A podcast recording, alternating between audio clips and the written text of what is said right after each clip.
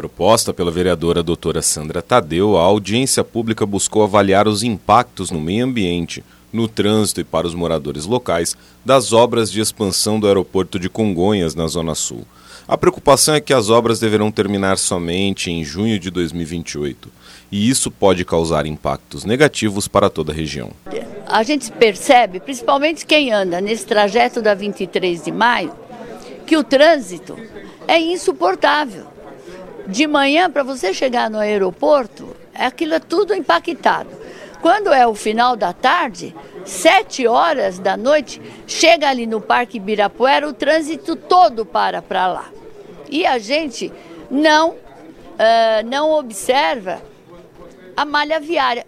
Presente na audiência, o representante da AENA, empresa que ganhou a concessão administrativa do aeroporto de Congonhas, fez uma apresentação na qual explicou que o projeto de reforma visa adequar o aeroporto a normas internacionais de voo e infraestrutura e que esse projeto ainda está em estágio preliminar.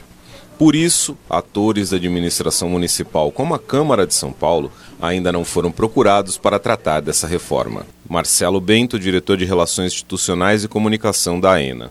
Nesse momento, o que a gente faz é um anteprojeto é, é, propondo para a ANAC como a gente vai, a ANAC é a Agência Nacional de Aviação Civil, que é o órgão regulador, como a gente vai atingir aquelas metas que eles põem lá.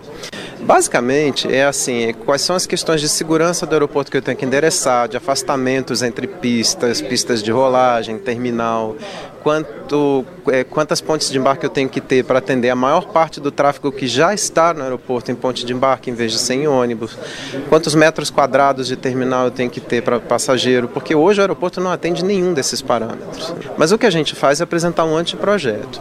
Aí a Agência Nacional de Aviação Civil olha esse anteprojeto e faz as suas considerações. Se for é, positivo, aí a gente parte para projetos especificamente. E aí estes projetos é que no fim das contas a gente submete à prefeitura, a, aos órgãos, a, a Secretaria de Licenciamento, a Secretaria de Trânsito, a todos os órgãos que têm a ver com uma licença de obra e de funcionamento. Participante da audiência, o vereador Marlon Luz demonstrou preocupação com a atual situação dos motoristas de aplicativo que operam no aeroporto e questionou como esse problema será resolvido. Hoje, os motoristas de aplicativo no aeroporto de Congonhas tanto os motoristas sofrem quanto os passageiros sofrem, né? E é uma péssima experiência até para quem está visitando a cidade de São Paulo. Ela chega na cidade de São Paulo e já passa por um perrengue. Qual é o perrengue? Conseguir um carro de aplicativo. Então, a ideia hoje aqui na audiência pública foi confrontar também a ENA, o representante da ENA, sobre essa dificuldade, esse aspecto da, da relação ali do trânsito dos motoristas de aplicativo. Hoje o motorista de aplicativo ele não tem um lugar para estacionar, não tem um lugar para parar, está é, tá difícil chegar até o passageiro. Os munícipes presentes também apresentaram suas preocupações relacionadas ao aeroporto de Congonhas. Marcelo Torres, Associação Viva Paraíso, de alguma forma, uh, não sei se prevista ou não em função da concessão, eles passou a abrir em leque.